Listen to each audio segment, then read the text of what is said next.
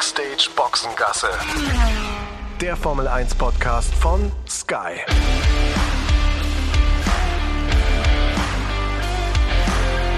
Mit Sascha Roos, Peter Hardenacke und Sandra Baumgartner.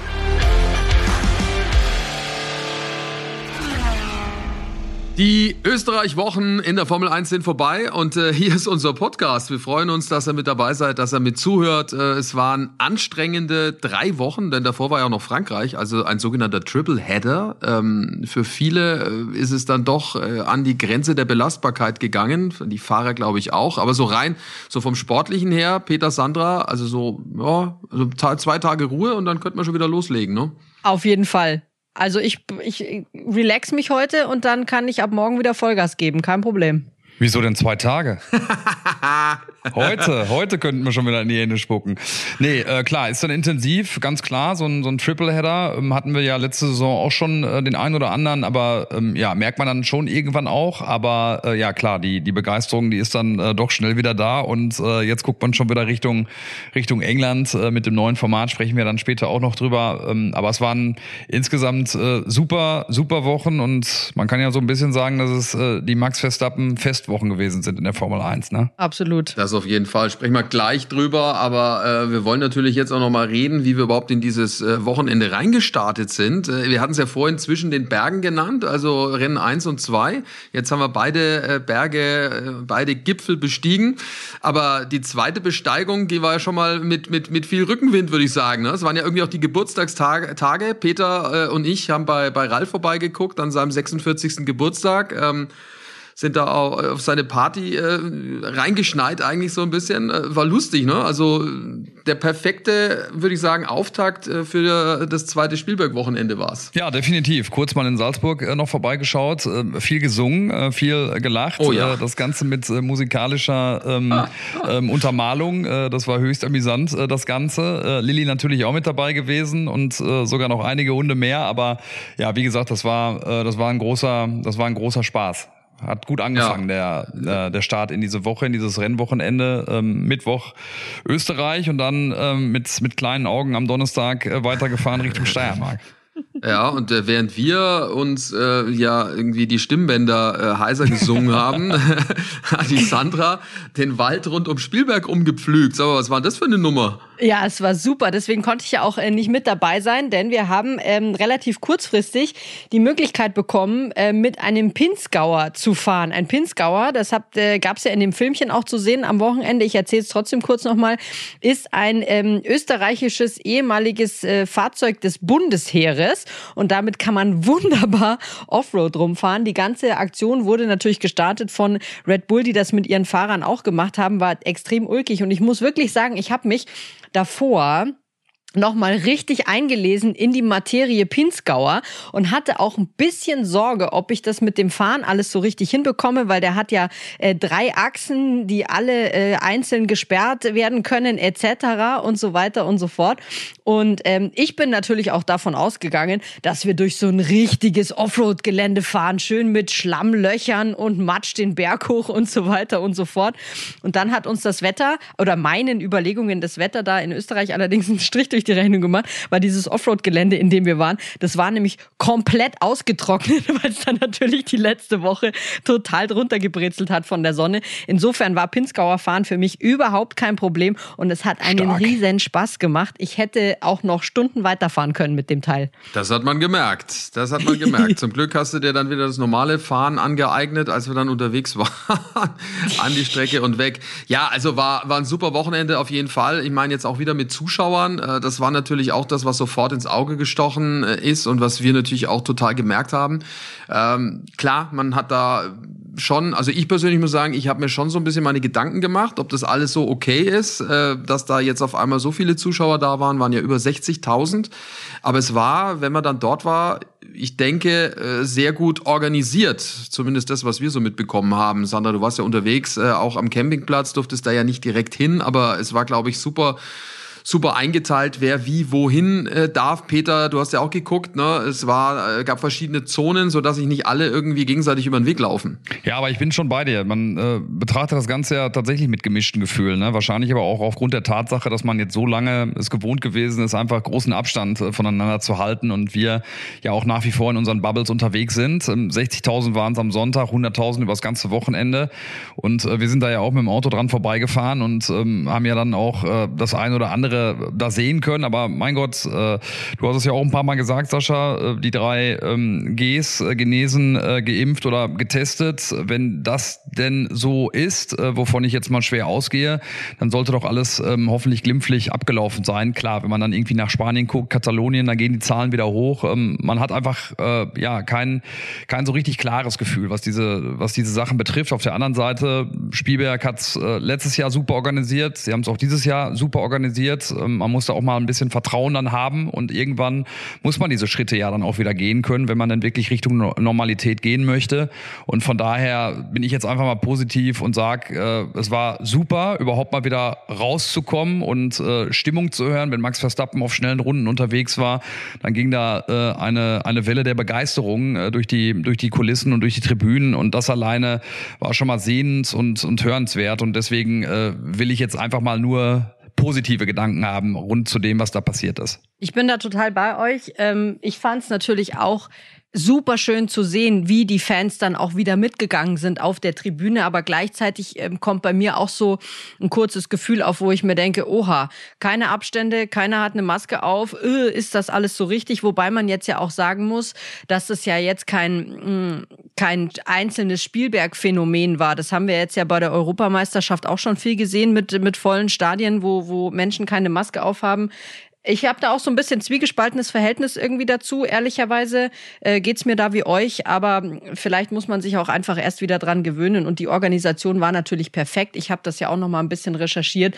Also du konntest ja im Prinzip waren die Tickets, die, die, die Ringtickets gekoppelt auch an deinen Platz auf dem Campingplatz, sodass auch da einzelne Blasen geschaffen wurden. Das heißt auch, du kannst nicht auf Campingplatz A ähm, dich aufhalten und dann aber auf Tribüne C sitzen. Das funktioniert so nicht. Dann ist, ist man schon, äh, war alles schon in seiner, in seiner Bubble. Insofern hoffe ich jetzt einfach mal, auch im Sinne, äh, im, in unser aller Sinne, dass wir jetzt nicht nach diesem Wochenende dann doch uns irgendwann mal die Nachrichten ereilen, dass sie daraufhin irgendwie einige Fälle wieder zurückgeführt haben.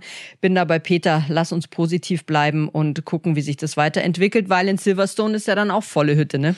Das ist richtig. Ähm, da können dann ich weiß nicht, wie viel sind, aber da ist, glaube ich, über 100.000, die dann äh, ja. dort an der Strecke sein werden. Auch da gelten für uns natürlich besondere Regeln, äh, wenn wir dann als Europäer nach Großbritannien kommen. Ähm, auch da ist es, glaube ich, für uns eher so, dass wir nicht so wirklich uns frei bewegen dürfen, sondern ich glaube, wir dürfen unser Hotel nicht verlassen. Also bin mal gespannt, wie es wie es wird. Das werden wir dann im, im, im nächsten Podcast dann natürlich auch behandeln.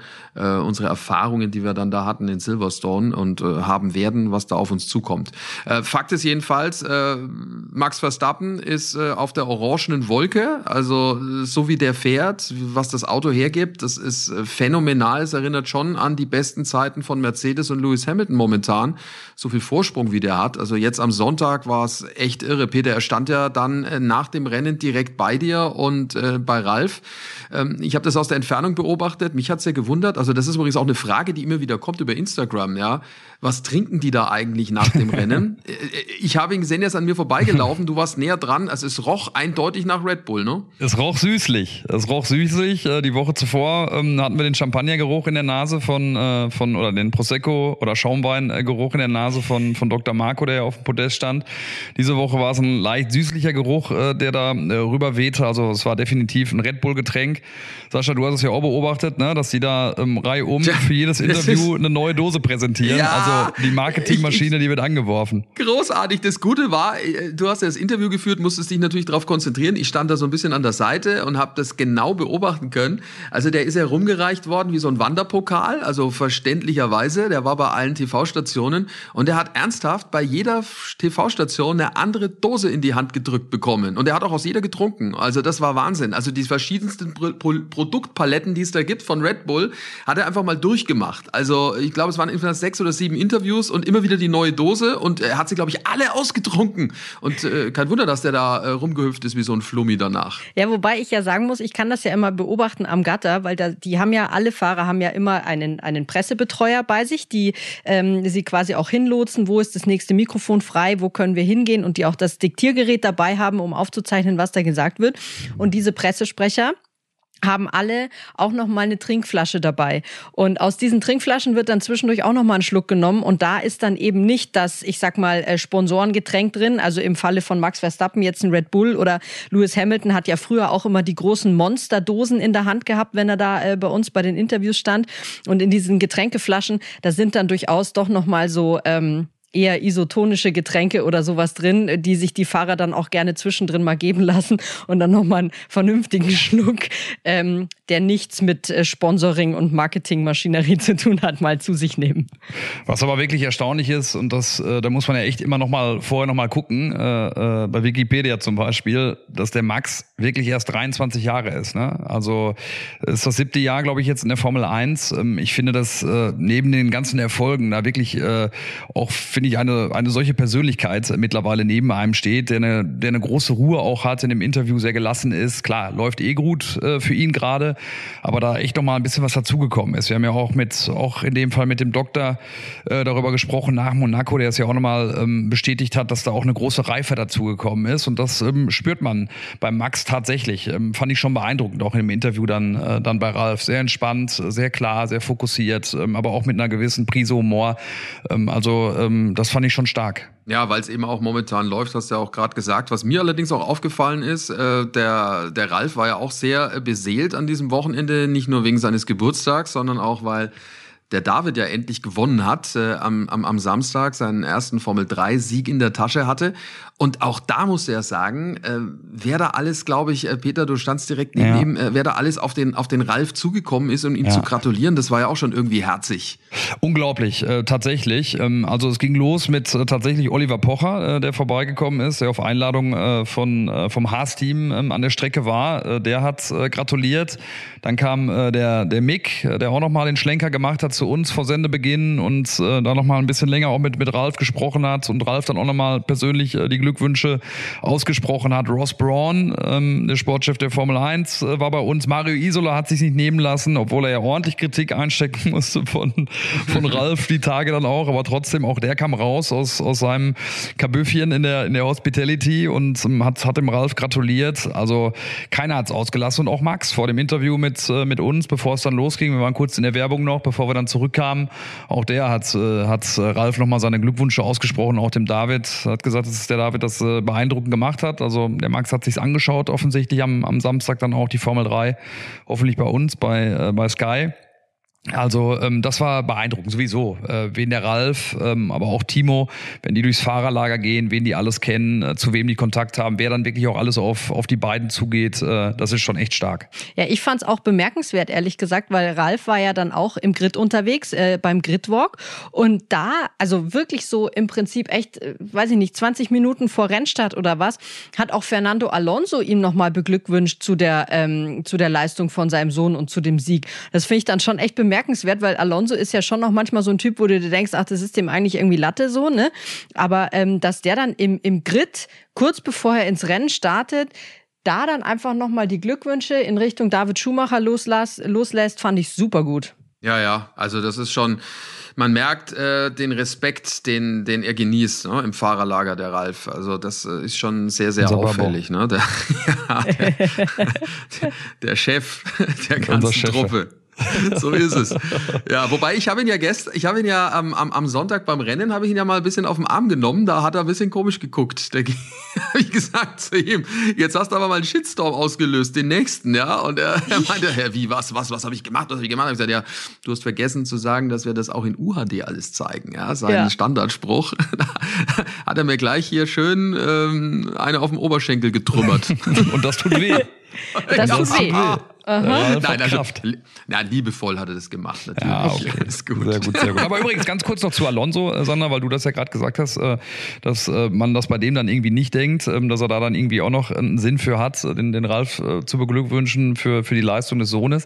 Ich finde, bei, bei Alonso ähm, ist aber auch ein Sinneswandel eingetreten. Ne? Wurde ja auch immer viel drüber gesprochen. Ich weiß immer noch, bevor er jetzt zurückkam, ähm, auch die spanischen Kollegen oder Kolleginnen, wie zum Beispiel Noemi, ähm, die gesagt hat, boah, das ist so anstrengend mit dem. Also ich finde schon, dass er sich gewandelt hat. Du hast es ja auch gemerkt bei der Geschichte im Qualifying Q2, wo er da vom Sebastian blockiert äh, wurde. Da hätte er wahrscheinlich äh, vor, vor ein paar Jahren noch äh, ja kein Grashalm äh, gerade gelassen. Und mittlerweile das allerdings auch schon alles viel Moderator Moderator.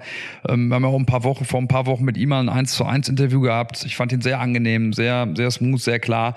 Also auch bei ihm äh, kommt offensichtlich so langsam so eine, so eine Altersmilde mit dazu, zu der Klasse, die er ja auch noch hat. Ja, das stimmt. Ja, du sagst es. Also gerade die Qualifying-Nummer war natürlich auch echt eine, eine Geschichte, die bitter war. Ne? Jetzt können wir ein bisschen über Sebastian äh, Vettel reden. Das war natürlich schon auch ja, äußerst unglücklich. Er kann da nicht wirklich was dafür. Äh, wir haben das ja dann auch aufklären können anhand des, des Boxenfunks, den es da gab.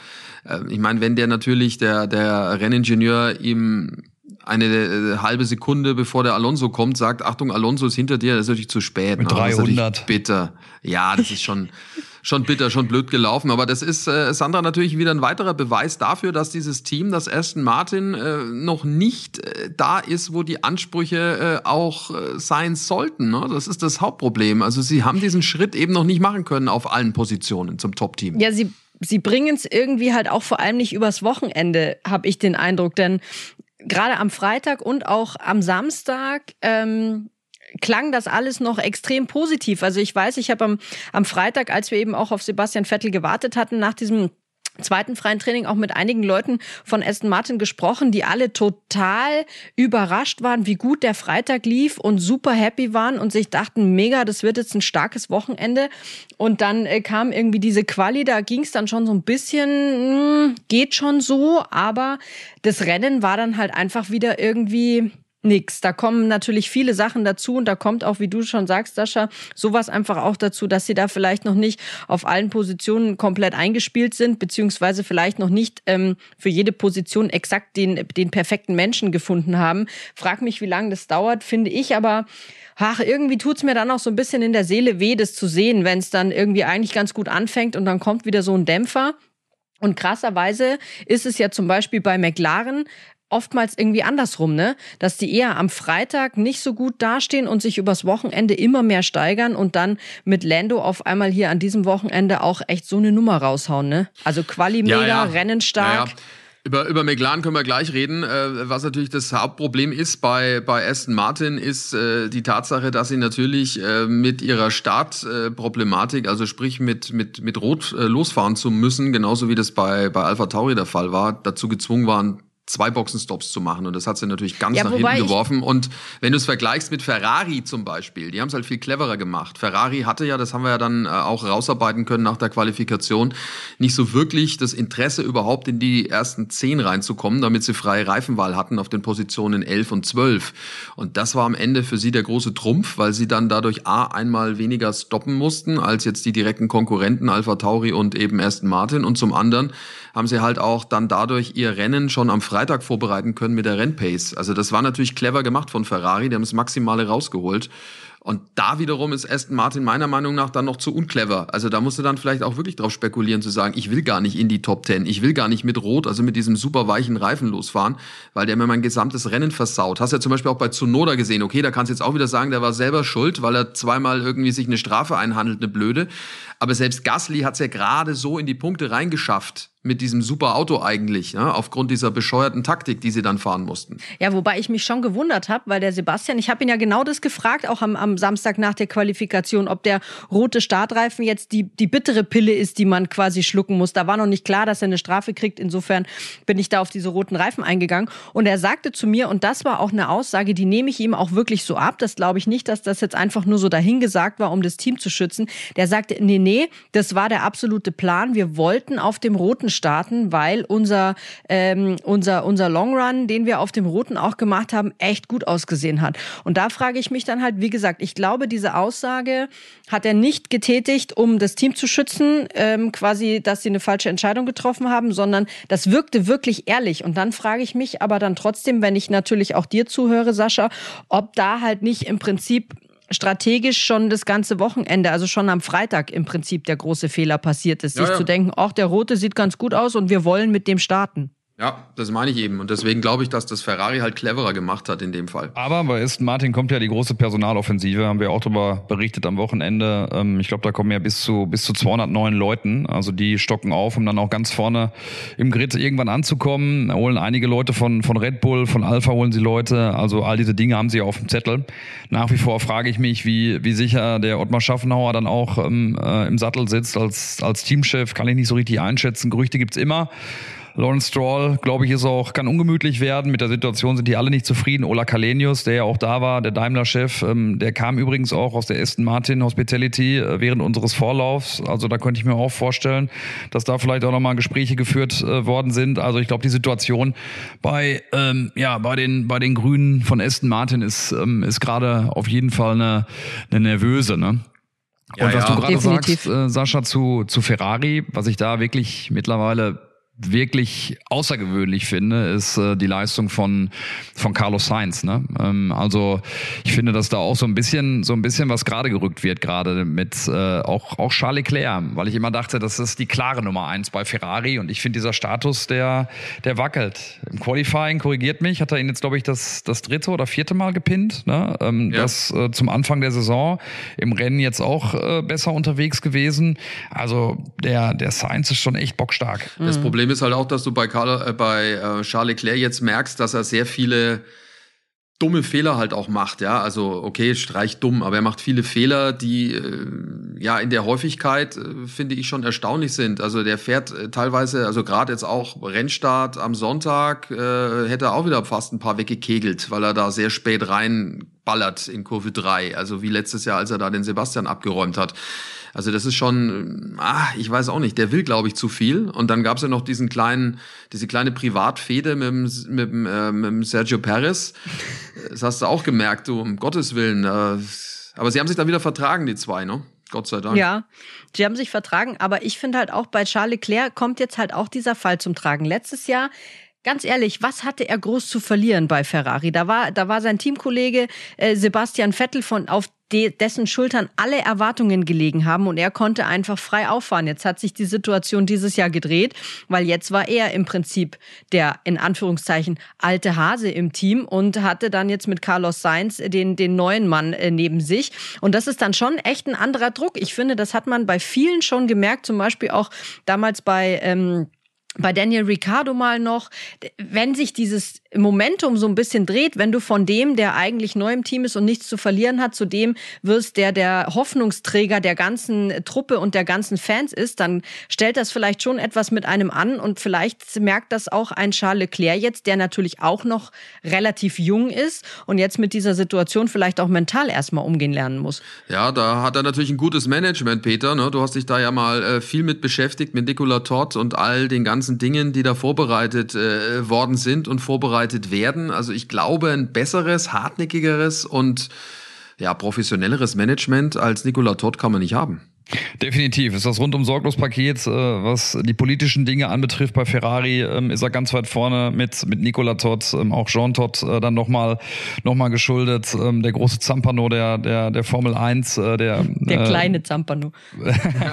der große kleine Zampano, wenn man auf die Körpergröße äh, guckt. Aber nein, da ist er super aufgehoben. Bei ähm, Charles frage ich mich auch so ein bisschen, der jetzt auch so ein bisschen mal nach links und rechts guckt, ähm, auch was, was den Lifestyle betrifft, viel unterwegs ist. Das ging ja letztes Jahr auch schon los, äh, dass er dann mal mit dem, mit dem Privatjet mal, mal kurz ausgebüxt ist in Corona-Zeiten ähm, und in, in Monaco dann irgendwo essen gegangen ist. Äh, ja, äh, ein Leben führt, ähm, was, was so ein bisschen auch so ein Leben in Sauce und Braus ist. Ich mag ihn sehr, er ist immer sehr freundlich, ähm, gar keine Frage, ein feiner Kerl, aber vielleicht verliert er gerade so ein bisschen, so ein bisschen den Fokus. Äh, mit dieser Paarung, dass er Druck kriegt von, von Science und da bist du dann halt wieder beim Spruch auch von Dr. Marco in Richtung ähm, Lewis Hamilton. Äh, wenn er Druck kriegt, macht er Fehler. Das ist bei, bei Charles vielleicht jetzt gerade so eine doppelte Packung. Zum einen sportlich, den Druck, den er von Science kriegt, führt zu Fehlern und zum anderen auch, dass er vielleicht so ein bisschen den Fokus, den kompletten Fokus verloren hat. ist zumindest mal eine, eine These und eine Mutmaßung. Ob es wirklich so ist, weiß ich nicht, aber vielleicht spielt das auch so ein bisschen zusammen. Aber es sind natürlich auch Dinge, die äh, dann kommende Weltmeister vielleicht auch mal äh, durchleben müssen. Also erinnert euch an Max Verstappen, was da teilweise los war, äh, wie der äh, ja gute Ergebnisse weggeworfen hat durch Leichtsinn teilweise, durch Fehler, die das unnötig hast du jetzt waren. aber nett ausgedrückt. Durch zu viel. Ja, deswegen habe ich auch kurz Pause gemacht, um das richtige Wort schnell zu finden. Ähm, ja, durch, durch Übermotivation, all diese Dinge, das sind, glaube ich, Sachen, die Charles Leclerc jetzt auch mal durchleiden muss und durchleben muss, um dann vielleicht in zwei, drei Jahren auf dem Niveau zu sein, dass du sagen kannst, jetzt kämpft er auch wirklich dann um, um die WM. Weil wir gerade vorhin über Max Verstappen gesprochen haben. Ich denke, dass das ihm halt auch gut getan hat, diese Jahre äh, des Crashens und diese Jahre des, des, des Irrsinns manchmal auf der Strecke, wo alle die Hände über den Kopf zusammengeschlagen haben und gesagt haben, was macht er denn da?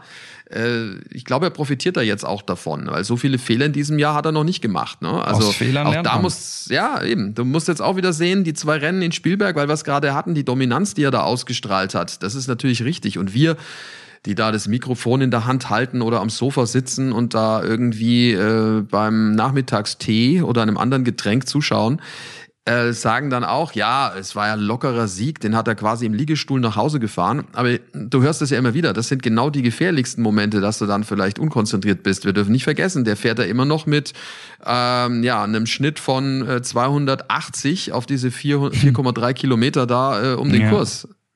Beeindruckend. Das ist, äh, bemerkenswert.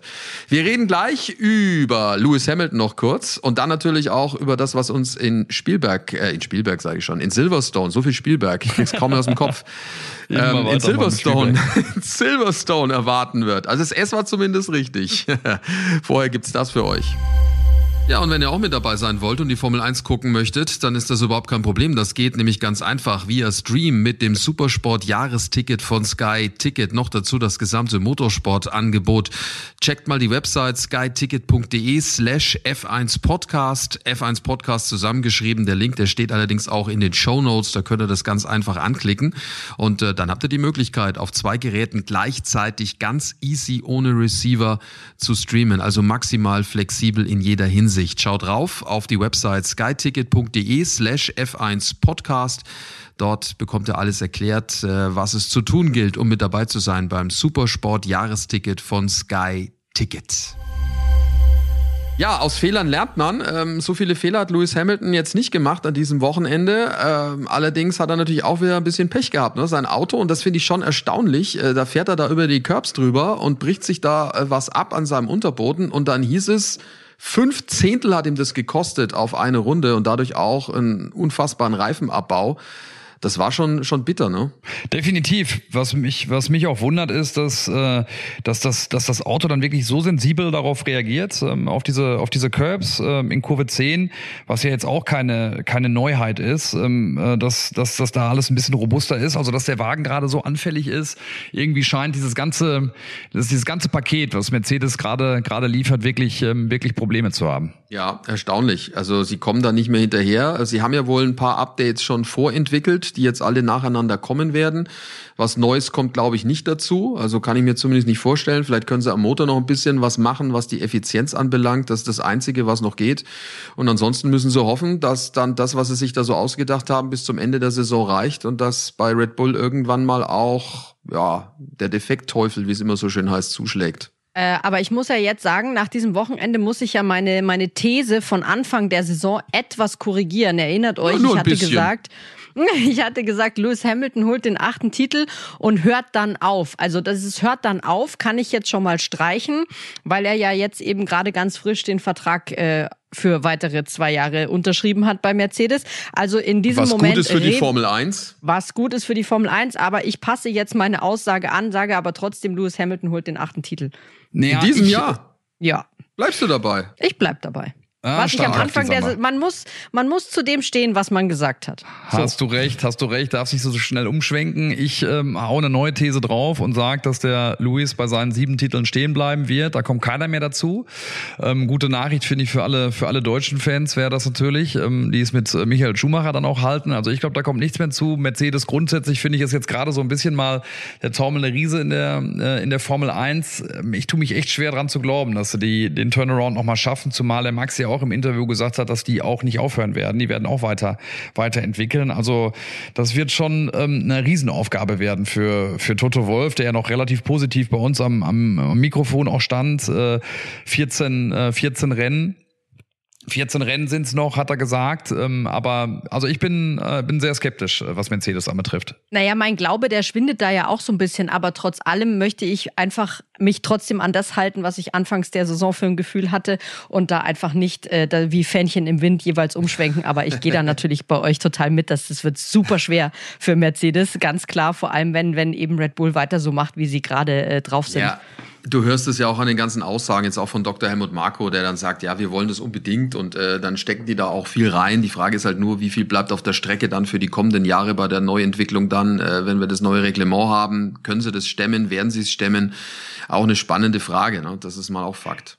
Karlauer des Wochenendes übrigens, ähm, auch von Red Bull äh, in Richtung Sergio Perez, ähm, haben dem Mexikaner gesagt am Samstag, pass mal auf, lieber Sergio, morgen übrigens, weil wir ja in der Steiermark sind und so einen Home äh, Grand Prix haben, alle bitte mit Tracht, äh, kommst mit Lederhose, machen die anderen auch. Ähm, das Einzige, was der Sergio nicht wusste, war, dass es ein kleiner Gag war und er der Einzige war, der dann mit Lederhose da ankam. Äh, da haben sie ihm schönen Bären aufgebunden, fand ich allerdings großartig. Zum 200. Grand Prix, ne?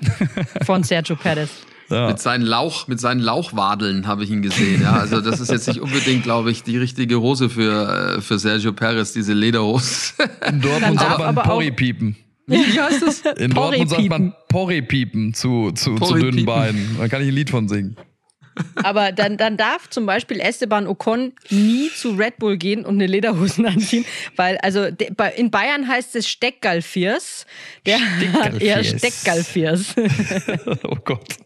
Aber sag mal ganz ehrlich, ganz kurz zu Esteban Ocon, ähm, was ist denn eigentlich bei dem gerade los? Ähm, also jetzt jetzt auch nicht das ganz große Thema, aber jetzt mal geguckt, weil wir da irgendwie in Vorbereitung auf das Interview mit dem Budkowski waren. Äh, also äh, der lose seit vier oder fünf Rennen komplett komplett ab. Äh, in jedem äh, spätestens Q2 ist er raus. Vorher lief es noch ganz gut, gerade komplett abgekocht von, von Fernando Alonso. Also die haben ja den Vertrag gerade verlängert. Äh, die werden wahrscheinlich auch gerade gerade schlucken und sich denken, was, was haben wir denn da gemacht?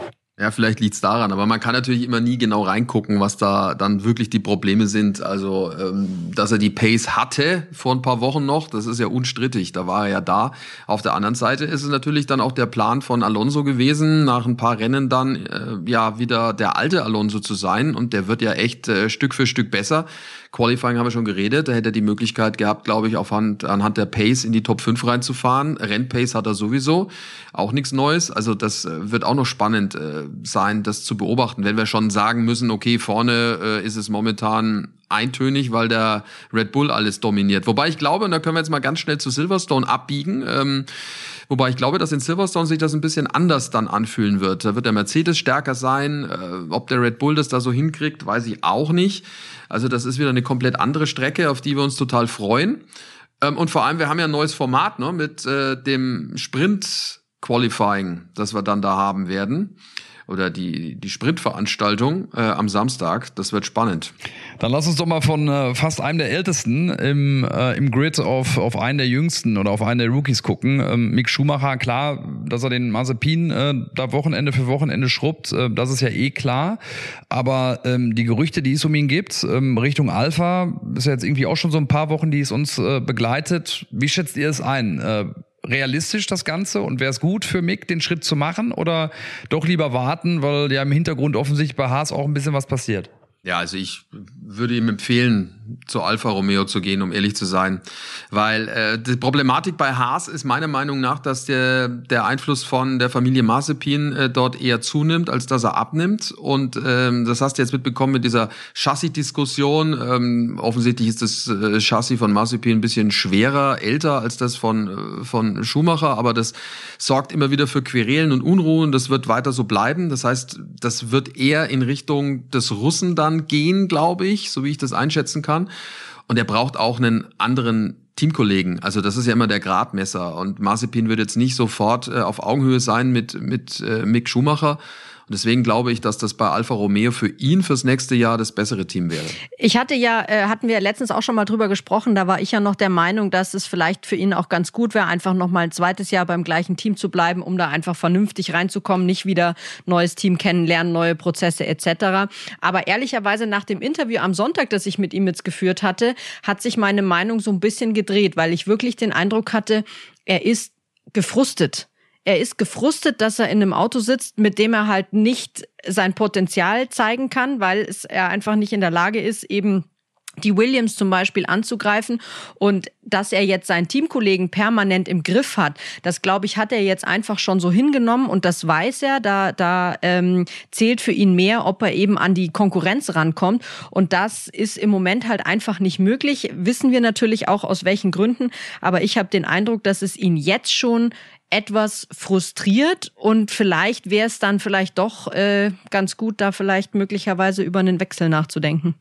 Ja, werden wir auf jeden Fall die nächsten Wochen auch im, im Auge behalten. Übrigens noch eins, auch zu Nikita Mazepin. Also nachdem der ja wirklich äh, so ein bisschen wie, wie eine Sau durchs Dorf getrieben wurde, die ersten Wochen, die ersten Monate in der Formel 1, ja auch zum Teil äh, zu Recht, habe ich so ein bisschen den Eindruck, dass die jetzt so eine kleine Charmoffensive ähm, starten wollen. Äh, ne? äh, ging jetzt los mit diesem Mazespin, den der Günther Steiner ihm ja überreicht hat, ähm, ne? in Anlehnung an seine ewigen, mit dem Kreisel an seine ewigen äh, Dreher, die er geliefert hat. Das schien mir so ein bisschen auf dem Foto, habe ich erst gedacht, ist ja ganz witzig, wenn man das Video dann sieht. Dann habe ich mir gedacht, so, buh, sieht so ein bisschen aufgesetzt aus. Ähm, äh, aufgesetzt aus, dann auch äh, vom Haas-Team, ähm, dass man da so ein bisschen mal so ein bisschen Witz reinbringen will. Äh, genauso jetzt äh, dann, als er mit der Tür da reingelaufen kam ins, ins, ins Paddock, äh, an, an Anlehnung an die Netflix-Doku, wo die Tür mal gekracht ist äh, bei, bei Günther Steiner.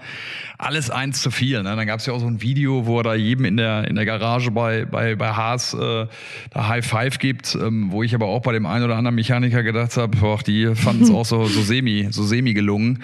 Und auch am, am Pen, ähm, Sandra, ne, wenn man ihn da jetzt erlebt, auch äh, vor, den, äh, vor dem Rennen am, am Donnerstag äh, bei der Pressekonferenz, also mit einem großen Lächeln kommt er da rein, zu jedem freundlich. Also ich habe das Gefühl, dass die da so ein bisschen was versuchen. Also für mich geht's komplett nach hinten los, weil das reicht dann am Ende des Tages nicht. Ne? Also ich fand ehrlich gesagt diese Kreiselnummer wirklich noch ganz witzig. So, ähm, aber ich fand die Reaktion mit dieser Tür, auch wie er sich in diesem kleinen Filmchen da so präsentiert hat, eher ein bisschen unangenehm.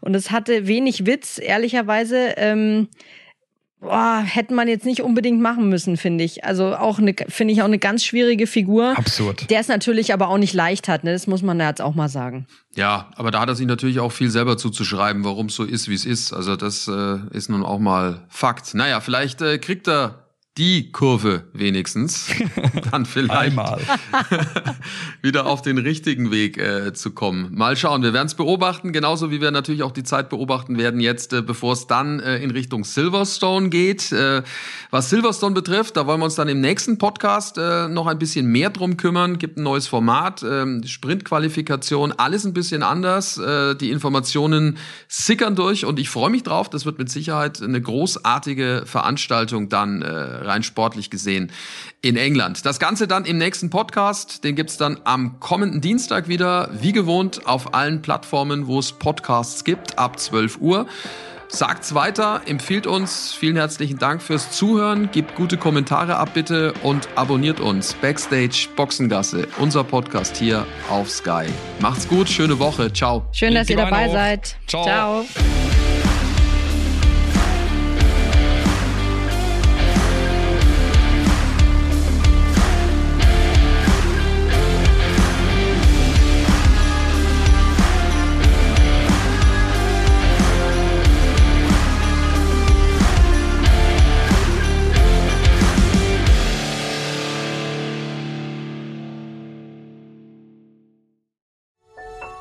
War eine Produktion der Podcast-Bande.